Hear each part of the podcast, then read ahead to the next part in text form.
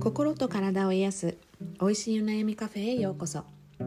こんにちは湯本玲奈です。今日はですね正しい間違ってるのジャッジに生きると戦いになるというお話をしたいと思います。うんこれあのいろいろ毎日の生活の中でイライラしたりなんか苦しいな生きにくいなって思われてる人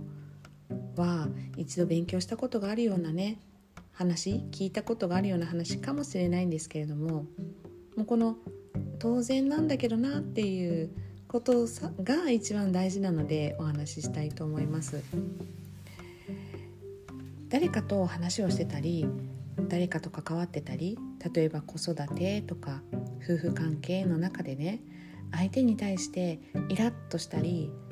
えっ？てちょっと引っかかったりすることってあるじゃないですか。ね、例えばその前に言いましたけれども子供のね子育てをしてて遊ぶ前にやることやっちゃいなさいよとかねあのそういうところでイラッとすることもありますし例えばそういったこう声をかけた時に子供が何も反応がなかったりとかまあ、そういった時にこっちがイラッとする時ってきっとこう自分の中で正しいっていうね何かがあるんだと思うんですよね。その正しい自分がいて例えばこう返事をすることが正しいとかね、えー、何か遊ぶ前には楽しいことの前にはやらなきゃいけないことを片付けておくっていうのが正しいと思っていてで相手はそれをしていないから間違ってるというふうに判断するジャッジするとまあそれを押し通す相手のことを何とかしたくなってしまうという気持ちになってイライラしてくるんじゃないかななんて思うんです。まあ、もちろんしつけの意味ではね伝えてあげるそういうふうにやることやってから楽しいことはした方が後で楽だよとかねその方が、えー、お母さんはいいと思うけどねっていうふうにえー、教えてあげる伝えてあげる分にはあのいいと思うんですけれどもやっぱそれを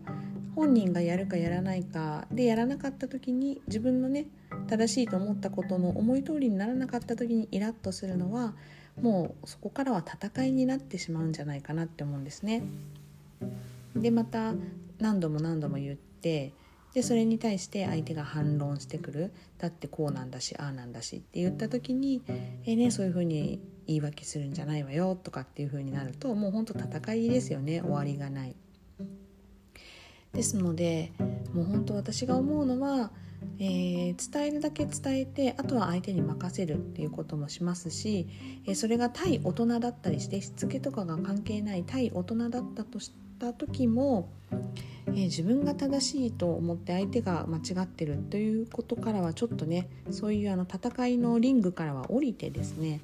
え、相手はそういうふうに考えるんだていうふうにね自分と違う価値観を持っている人に対して「あそういう人もいるんだいや新しい発見だな」っていうような気持ちであの受け入れたいなというふうに思っています。ですので、まあ、相手がねどんなことを言ってこようがなんかこう言ってきたとしてもですねあそういう感じなんだってなるべくニュートラルにいたいなって思うんですよね。そうこのニュートラル中庸であられることって非常に、